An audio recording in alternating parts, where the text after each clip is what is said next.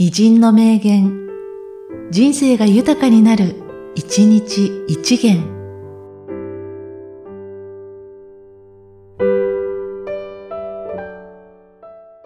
4月3日、小林固形。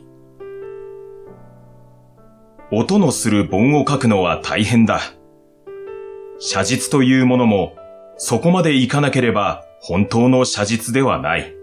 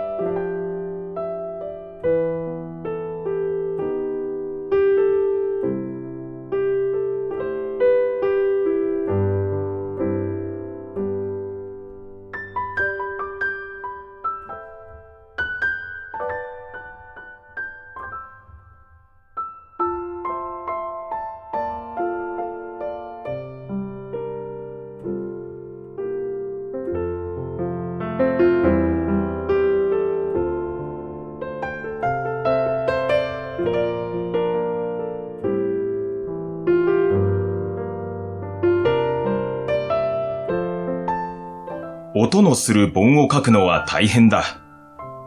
写実というものも、そこまでいかなければ本当の写実ではない。